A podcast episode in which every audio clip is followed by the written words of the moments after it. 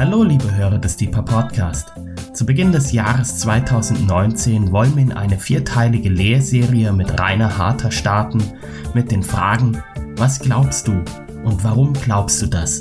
Es wird um das Glaubensbekenntnis gehen und so wünschen wir für diesen ersten Teil viel Freude beim Hören und Gottes reichen Segen.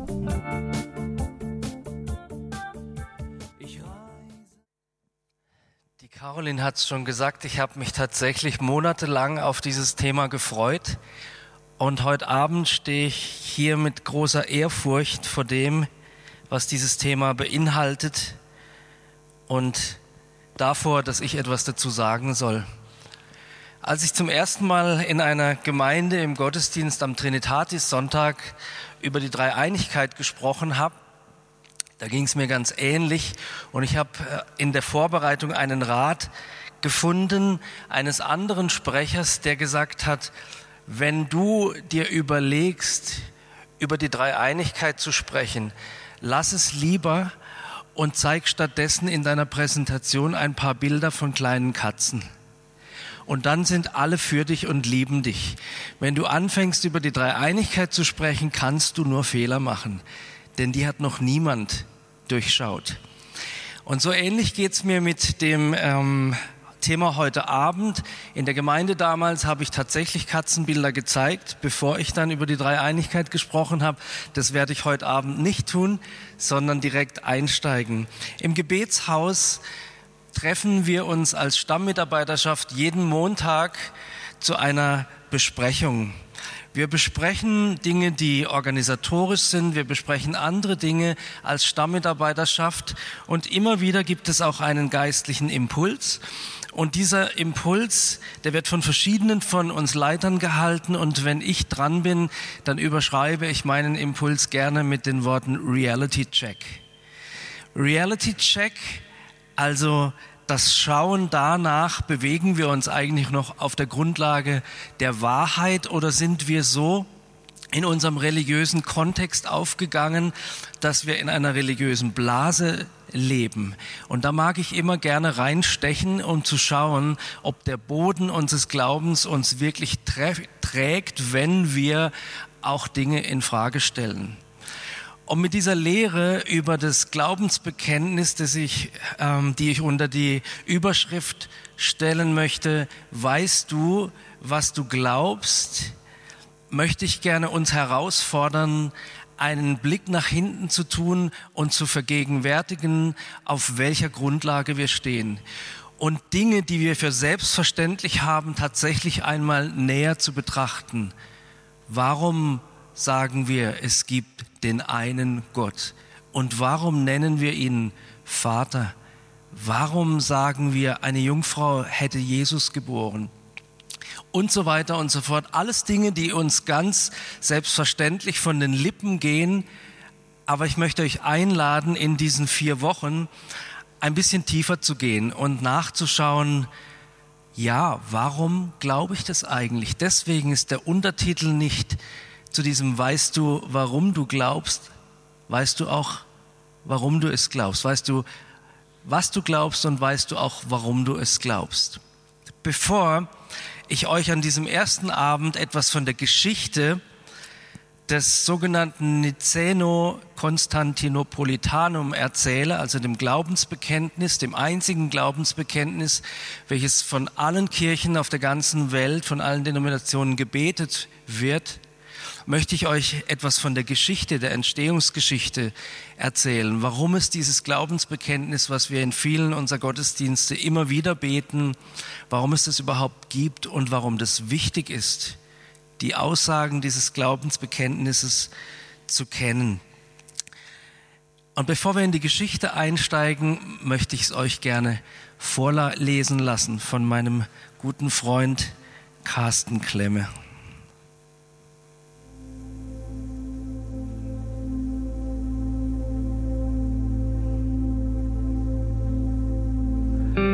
Glauben an den einen Gott, den Vater, den Allmächtigen, der alles geschaffen hat, Himmel und Erde, die sichtbare und die unsichtbare Welt. und an den einen Herrn Jesus Christus, Gottes eingeborenen Sohn, aus dem Vater geboren vor aller Zeit. Gott von Gott, Licht vom Licht, wahrer Gott vom wahren Gott, gezeugt, nicht geschaffen, eines Wesens mit dem Vater, durch ihn ist alles geschaffen. Für uns Menschen und zu unserem Heil ist er vom Himmel gekommen, hat Fleisch angenommen durch den Heiligen Geist von der Jungfrau Maria und ist Mensch geworden.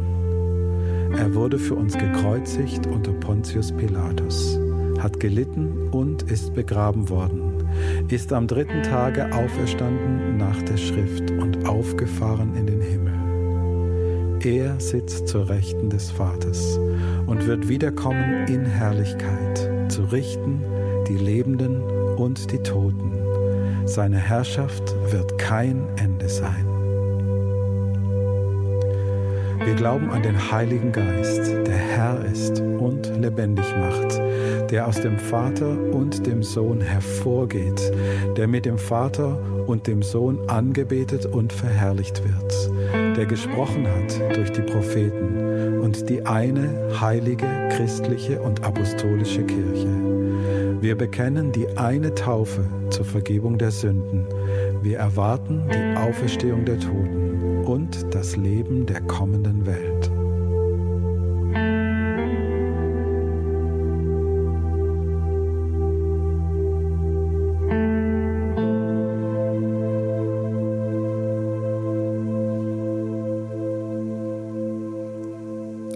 Glauben. Aber was glauben wir und warum glauben wir, was wir glauben?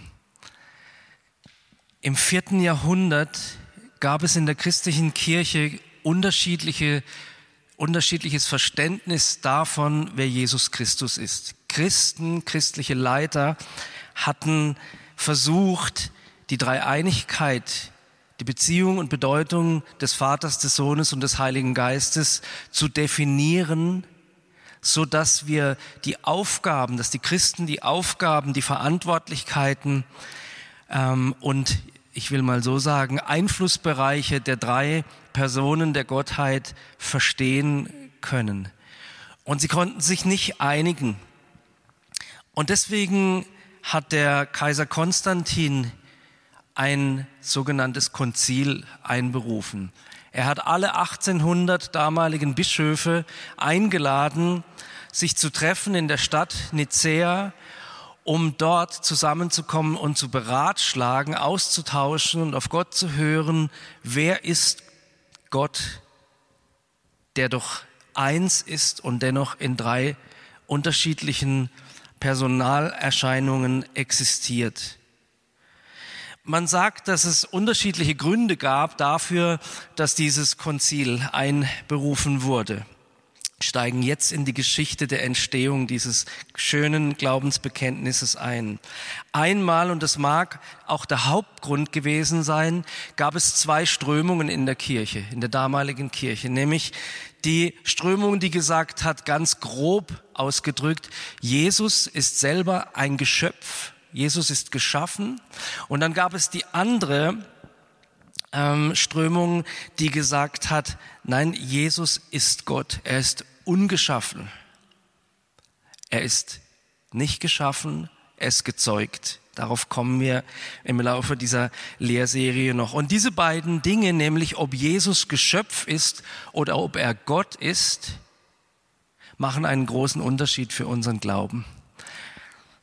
Kaiser Konstantin hat ähm, die Reichsherrschaft über das gesamte römische Reich damals inne gehabt.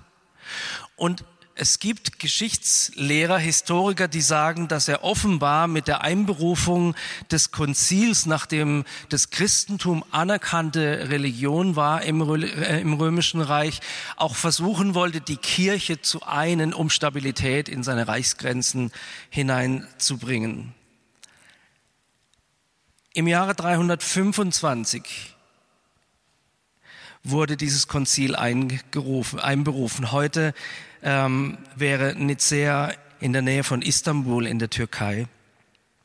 Konstantin war gerade ein Jahr vorher dieser Alleinherrscher geworden. Man sagt, dass er sich bekehrt hätte. Ich habe keine Quellen gefunden, die das eindeutig belegen würden. Es heißt, dass er sich bekehrt hätte zum Christentum.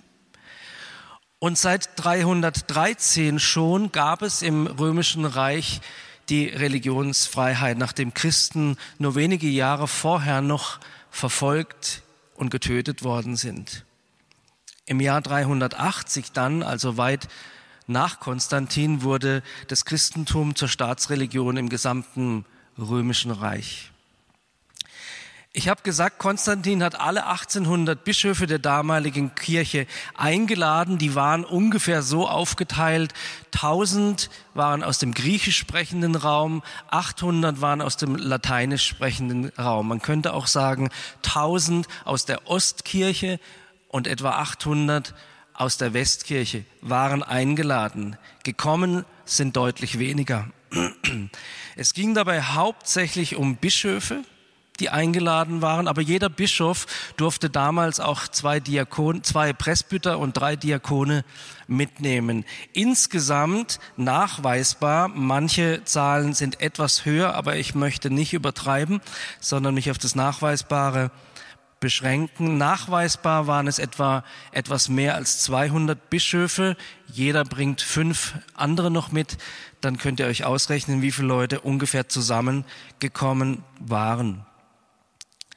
Das Besondere an diesem Konzil war, dass es darum ging, zum ersten Mal in der christlichen Kirche verbindliche Lehrmeinungen niederzuschreiben, die für die gesamte Kirche, egal ob Ost, ob West, ob griechischer Ritus oder lateinischer Ritus, verbindlich sein sollten. Dieses Konzil hat die Kirche Jesu Christi geprägt, uns tut's immer noch. Immer noch sind wir geprägt von diesem Konzil. Hauptsächlich Bischöfe der Ostkirche nahmen die Einladung an. Das kann man anhand der Unterschriftenliste der verschiedenen Kanones lesen. Und insgesamt, wie gesagt, waren etwas mehr als 200 nachweislich dabei. Ein zweiter bedeutsamer Punkt in diesem, bezüglich dieses Konzils ist, dass es das erste ökumenische Konzil war, also das erste umfassende Konzil. Die Gemeinden haben sich damals schon unterschieden voneinander und hier kamen die Repräsentanten aller Strömungen zusammen, um einen Weg und in verschiedenen Punkten eine übereinstimmende Lehrmeinung zu finden, obwohl der Ritus vielleicht unterschiedlich war, obwohl die, der Frömmigkeitsstil vielleicht unterschiedlich war. Das erste ökumenische Konzil, hinter dem das Verlangen der Einheit stand. Jesus hat gebetet in Johannes 17, dass wir eins werden, wir Christen, so unterschiedlicher Couleur.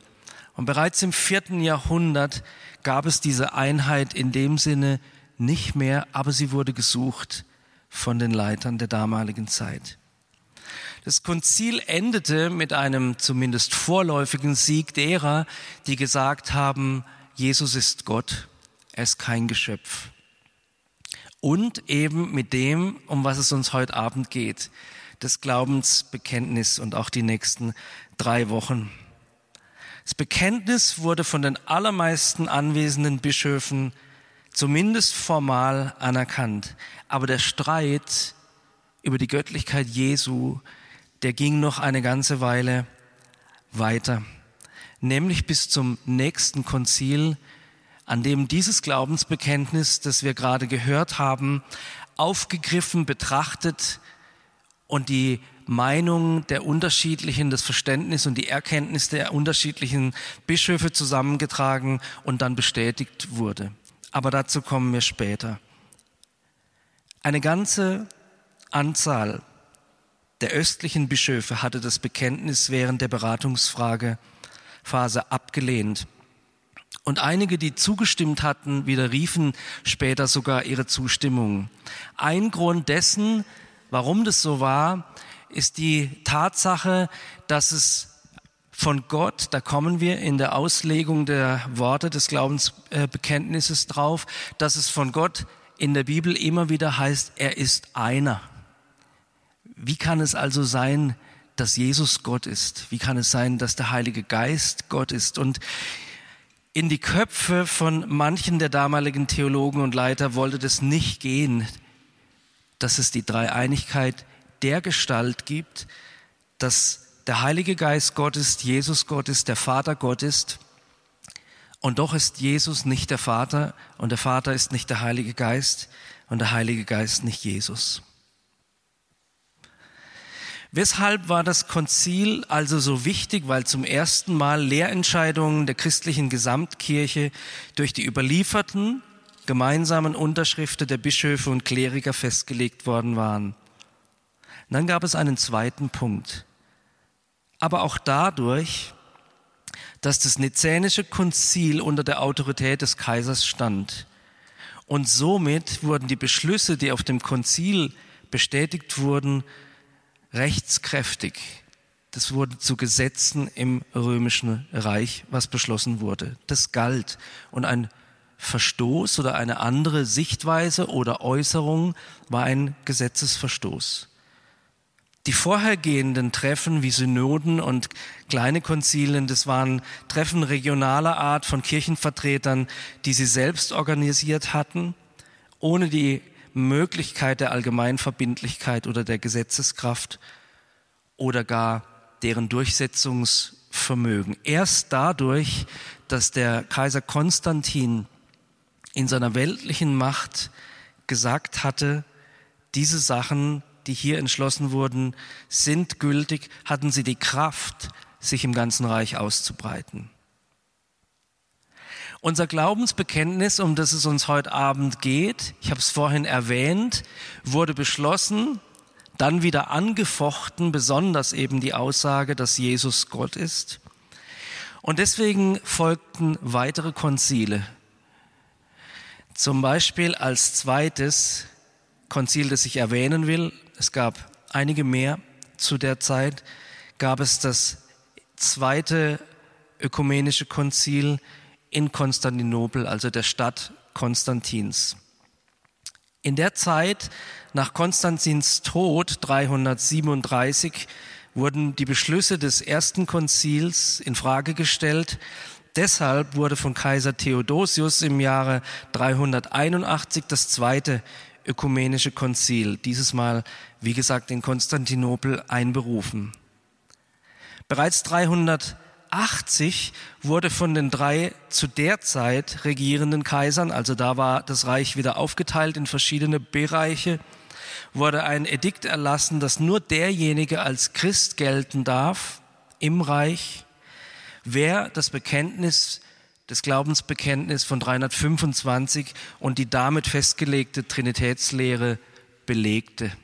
Also damals war das so weit, ging das so weit, dass du nur Christ sein konntest oder als Christ anerkannt wurdest, wenn du zu dem, was wir die nächsten drei Wochen behandeln werden, Ja sagen konntest. Und zwar uneingeschränkt.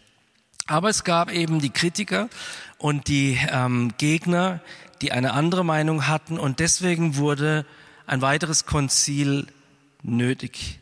381. Und wenn ich dieses Bild, was ihr hier vorne seht, was das erste ökumenische Konzil zumindest in einem kleinen Ausschnitt mit Kaiser Konstantin und einigen Bischöfen zeigt, anschaue, dann muss ich sagen, dass ich manchmal Hochmut in mir spüre, der sich im Gewand von, ja, die damals, die wussten halt noch nicht so viel wie wir heute. Oder die damals hatten halt noch nicht ähm, so eine tiefe Erkenntnis, wie wir sie heute haben. Und ich muss Buße tun, wenn ich solche Anflüge in mir spüre, denn unter diesen Jungs waren welche, die noch 15 Jahre vor dem ersten Konzil in der Verfolgung verstümmelt wurden und hier angekommen sind bei dem Konzil als Menschen, denen Gliedmaße fehlten oder die höchst verwundet waren, versehrt waren. Und dann steigt in meinem Herzen wieder Demut auf, weil ich weiß, diese Leute haben mir, haben uns so viel voraus. Dieses Glaubensbekenntnis, das wir heute beten, wurde erkauft durch ihr Blut, durch ihre Hingabe, durch ihr Ringen, durch ihr standhaft bleiben, durch ihr Singen, während sie in den Tod gegangen sind. Liebe Freunde, es geht bei dem Glaubensbekenntnis nicht darum, dass ein wohlklingendes, poetisches, geistliches Gedicht geschrieben wurde, das einige Wahrheiten enthält, sondern sie haben niedergeschrieben, wofür sie bereit waren, ihr Leben herzugeben. Auf dieser Grundlage stehen wir, auf der Grundlage von Männern und vielen Frauen auch, die gesagt haben, wir sind bereit, weil wir an den einen Gott glauben, weil wir an den Gott Jesus Christus glauben, der für uns am Kreuz gestorben ist, unser Leben hinzulegen. Wir springen zum zweiten erwähnten Konzil 381 in Konstantinopel. Dort sollten eben diese jahrzehntelangen Auseinandersetzungen zwischen den Anhängern der Göttlichkeit Jesu und denen, die meinten, dass Jesus geschaffen wurde, den sogenannten Arianern nach Arianus, demjenigen, der diese Theorie eingebracht hat, endlich gelöst werden. Es kamen bei diesem Konzil etwas weniger Bischöfe zusammen. Man sagt oder man hat herausgefunden, etwa 150. Und sie haben sich ernstlich auseinandergesetzt mit dem ersten Glaubensbekenntnis und mit der Frage der Göttlichkeit Jesu. Und formuliert wurde bei, diesen, bei diesem Konzil, dass das erste Glaubensbekenntnis das erste ökumenische Glaubensbekenntnis bestätigt wurde. Ich möchte euch vorlesen, was, ähm, nein, wir haben es schon gehört, Entschuldigung. Das Glaubensbekenntnis wurde bestätigt, der Glaube der Väter von 325 wurde bestätigt und wieder war es so, die Grundlage der, der ähm, des Dogmas der Göttlichkeit Jesu wurde bestätigt und für die nächste Zeit festgelegt. Bevor wir in die Auslegung einsteigen, möchte ich euch mitnehmen, noch einmal 70 Jahre weiter in der Kirchengeschichte. Dort gab es das dritte ökumenische Konzil. Wieder in einem Stadtteil, in einem heutigen Stadtteil von Istanbul, in Kalkedon, und es hatte auch eine große Bedeutung. Denn dort wurde noch einmal angeschaut, welche dogmatischen Definitionen gelten für die wesentlichen Kernpunkte unseres Glaubens. Und dieses Konzil ist deswegen so wichtig, weil seine Definitionen, seine Lehraussagen, die dort festgelegt wurden, die sind bis heute in der katholischen, in der orthodoxen Kirche als unfehlbar anerkannt und sie sind Lehrgrundlage auch in den protestantischen und anglikanischen Kirchen. Dort wurde wieder dieses Glaubensbekenntnis betrachtet, bearbeitet, angeschaut von zwischen 350 und 600 Teilnehmern. Und ich möchte euch vorlesen, zu welchem Schluss sie gekommen sind. Hier sind tatsächlich Dokumente überliefert. Der Text unseres Glaubensbekenntnisses, das auch das große Glaubensbekenntnis, gibt ja mehrere, zum Beispiel das apostolische Glaubensbekenntnis, dessen Ursprung bis heute im Dunkel liegt. Der Text ist von dort, dem dritten ähm, Konzil beziehungsweise dem Konzil in Chalkedon überliefert worden, wo er öffentlich verlesen und als Glaubensbekenntnis der 150 heiligen Väter, das waren die, die sich in Konstantinopel getroffen hatten, bezeichnet. Bei diesem Konzil wurden sowohl das Bekenntnis von Nicäa als auch die Überarbeitung, wenn man das so salopp sagen will, von Konstantinopel bestätigt. Und die Bischöfe schrieben Folgendes. Wir haben durch gemeinsames Urteil die Lehren des Irrtums, und damit meinen sie beispielsweise den Arianismus, also die Aussage, der Glaube, dass Jesus Geschöpf ist. Wir haben durch gemeinsames Urteil die Lehren des Irrtums verjagt und den irrtumslosen Glauben erneuert. Wir haben das Glaubenssymbol der Väter vom ersten Konzil allen verkündet und diejenigen Väter als die unsrigen anerkannt, die diese Kurzformel des rechten Glaubens angenommen haben. Es sind die 150 Väter, die danach im großen Konstantinopel zusammengekommen sind und ihrerseits denselben Glauben besiegelten. Um den Heretikern, also den Irrlehrern, alle Machenschaften gegen die Wahrheit zu verwehren, hat deshalb diese jetzt versammelte heilige, große und ökumenische Synode, die lehrt, was von Anfang an unerschütterlich verkündet wird, entschieden, dass vor allem der Glaube der heiligen Väter, die zum ersten Konzil zusammengekommen waren, unangetastet bleibt. Ferner bestätigt sie wegen der Kämpfer gegen den Heiligen Geist die Lehre über das Wesen des Heiligen Geistes, das einige, die einige Zeit später von den 150 in der Kaiserstadt versammelten Vätern überliefert wurden. Im Glaubensbekenntnis, im erweiterten Glaubensbekenntnis von Niceno, Nicena, Niceno, Konstantinopel, dort wird auch auf den Heiligen Geist ganz deutlich eingegangen und das werden wir uns in den nächsten Wochen auch anschauen. Weiter formulierten diese Väter, wir folgen also den heiligen Vätern und lehren alle einmütig einen und denselben Sohn zu bekennen, unseren Herrn Jesus Christus. Derselbe ist vollkommen in der Gottheit und derselbe vollkommen in der Menschheit. Derselbe wirklich Gott und wirklich Mensch, aus einer vernünftigen Seele und einem Körper.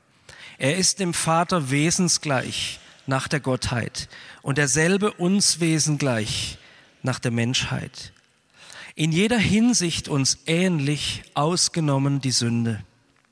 Vor aller Zeit wurde er aus dem Vater der Gottheit nachgezeugt. In den letzten Tagen aber wurde derselbe um unser und unseres Heils willen aus der Jungfrau und Gottesgebärerin Maria der Menschheit nachgeboren. Wir bekennen einen und denselben Christus, den Sohn, den Herrn, den einzig Geborenen, der in zwei Naturen, unvermischt, ungewandelt, ungetrennt, ungesondert geoffenbart ist.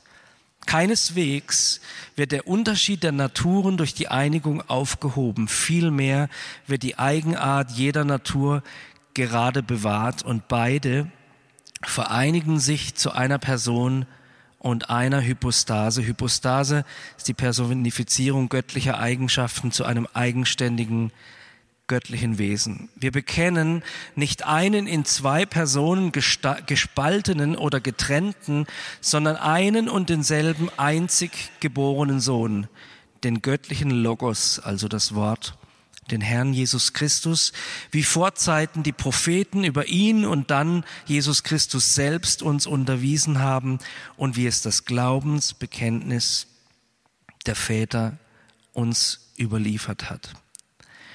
Jetzt sagst du vielleicht, Mann, das ist doch ein höchst theologisches Problem, was mit meinem Alltag gar nichts zu tun hat. Ich glaube halt an meinen Jesus und ich folge ihm nach von ganzem Herzen und ich liebe Gott mit meinem ganzen Herzen, meiner ganzen Kraft und so weiter und so fort.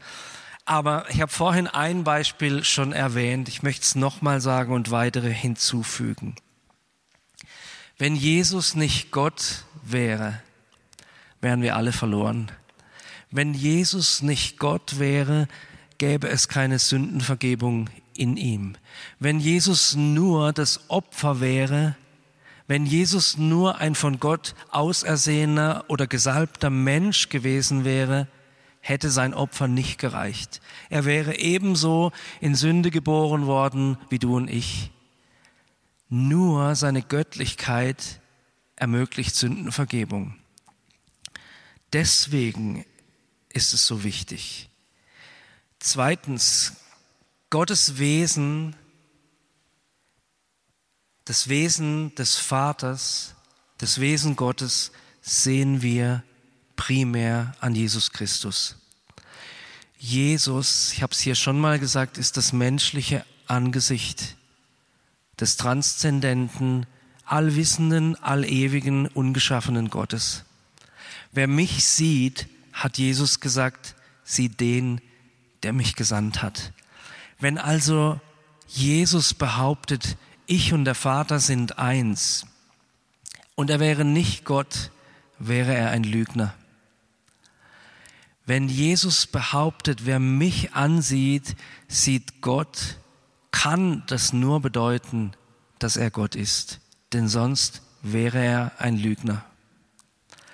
Wenn Jesus nicht Gott wäre, sondern ein Geschöpf, wäre es zumindest für den evangelischen Teil der Christenheit unmöglich, zu ihm zu beten. Wenn Jesus nicht selbst Gott wäre, würden die Protestanten nicht beten zu Jesus.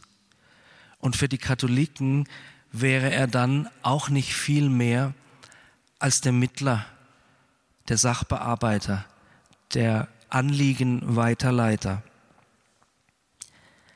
Und dennoch bleibt es ein völliges Geheimnis, wie jemand Gott und Mensch zugleich sein kann. Und dennoch ist die Trinität unseres Gottes ein Geheimnis, das wir erst gelüftet bekommen, wenn wir, wie die Bibel es sagt, ihn sehen, wie er ist. Unsere Augen werden den König sehen. Oh Mann, ich bin gespannt. Die Dinge, die wir lesen können in den Gottesbegegnungen, in den Theophanien der Heiligen Schrift, die sind so, und ich möchte das nicht abwertend sagen, abgefahren, wunderschön, dass das, was wir sehen werden, unbegreiflich für unseren Menschenverstand dann Sinn machen, erkennbar werden wird und unser Herz noch mehr in Flammen setzen wird für diesen Gott. Aber wie kann eins plus eins plus eins eins geben? Das macht für uns keinen Sinn. Deswegen sollte man, wie ich eingangs gesagt habe, gut überlegen, ob man über die Trinität spricht. Ich möchte zum Schluss der Einführung heute Abend noch ein paar biblische Grundlagen euch mitgeben über die Einheit, das Einssein und die Dreieinigkeit unseres Gottes. Das Glaubensbekenntnis, in das wir nächste Woche dann Wort für Wort einsteigen werden, beginnt mit welchen Worten? Der Carsten hat es vorhin vorgelesen. Wir glauben an den einen Gott. Wir glauben an den einen Gott. Ein Gebet, das die Juden jeden Tag beten. Jeden Tag beten die Juden das Shema Israel, das große höhere Israel aus 5. Mose 6,4. Dort heißt es, höre Israel, der Herr ist unser Gott und der Herr ist einer. Gott ist nicht drei getrennte Personen, Gott ist eins in sich. Jesus zitiert genau diese Bibelstelle, 5. Mose 6, Verse 4 bis 5 in Markus 12, Vers 29. Jesaja, der Prophet, in Kapitel 45, Vers 5 können wir ihn sagen hören, ich bin der Herr, sagt Gott, und sonst keiner. Kein Gott ist außer mir. Paulus schreibt in seinem ersten Brief an die Korinther Kapitel 8 Vers 4, so wissen wir, dass es keinen Götzen in der Welt gibt und dass kein Gott ist als einer. derselbe Paulus, der Jesus als Gott ansieht, schließt Jesus eindeutig in die Trinitätslehre ein, wenn er sagt, es ist nur einer Gott, es ist nur einer Gott. Gott ist nicht geteilt, es ist nur einer Gott. Und wenn Jesus behauptet, dass er Gott ist, muss er eins wesensgleich mit dem Vater sein. 2. Mose 20,4, das müsstet ihr alle kennen aus dem ähm, biblischen Unterricht oder dem Religionsunterricht, da steht das erste von zehn Geboten.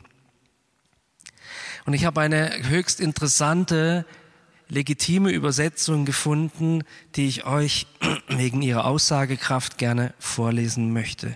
Stammt aus der Elberfelder Übersetzung. Es ist undenkbar, dass du andere Götter neben mir haben wirst. Es ist undenkbar.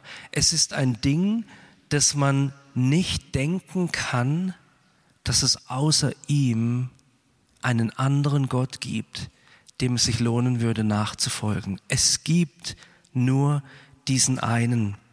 Und zuletzt möchte ich mit einem wunderschönen Vers aus der Schöpfungsgeschichte euch vor Augen malen, dass unser Gott bereits in der ersten Zeit der Menschheit durchblicken hat lassen, wie sein Wesen ist. 1. Mose 6, Vers 26. Und Gott sprach, lasst uns Menschen machen, in unserem Bild, uns ähnlich. Lasst uns Menschen machen, in unserem Bild, uns ähnlich. Du und ich sind geschaffen im Bilde dieses dreieinigen Gottes. Wir können etwas anfangen mit dem Vater, wir können etwas anfangen mit dem Sohn. Und wenn es keinen Geist gäbe, wären wir nicht lebendig. Denn Gott hat seinen Geist, den Geist des Lebens in uns eingehaucht, damit wir überhaupt zu Menschen werden. Gott hat am Anfang des Mensch, der Menschwerdung des ersten Menschen durchblicken lassen, dass er einer ist, Gott sprach, und dass er doch drei ist der Vater, der Sohn und der Heilige Geist. Ich will zum Schluss beten und euch einladen, nächste Woche dann in die Wort für Wort Definition, Erklärung, Auslegung, Beschreibung des Glaubensbekenntnisses mit mir einzutauchen. Vater, ich danke dir für die Säulen, auf denen mein Glaube ruht, auf denen unser Glaube ruht, den wir so selbstverständlich nehmen und so selbstverständlich leben dürfen in unserer Kultur, Zeit und Gesellschaft. Was für ein Vorrecht. Herr, und wir wollen nicht oberflächlich mit deinem Wort umgehen und schon gar nicht mit dir selbst, dem Dreieinigen. Und ich bete darum, Herr, dass du uns in diesen kommenden Wochen das Geheimnis deines Wesens und das Geheimnis unseres Glaubens aufschließt und uns die Schönheit erkennen lässt, der Grundlage, auf der wir stehen und des Rahmens, in dem wir uns bewegen und des Zieles, auf das wir gemeinsam zugehen. Und das bete ich, Vater, in dem Namen Jesus und durch deinen Heiligen Geist. Amen.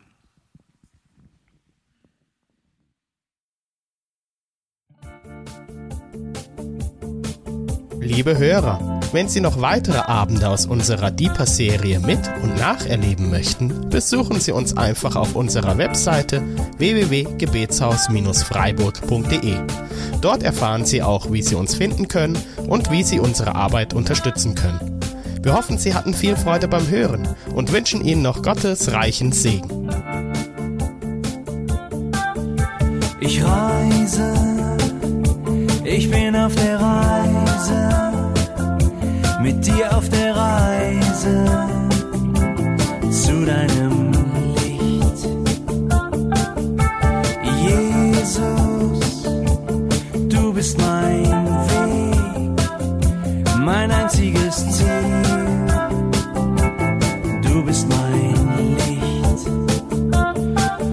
Ich will tiefer, weiter, höher, schneller, intensiver, klar.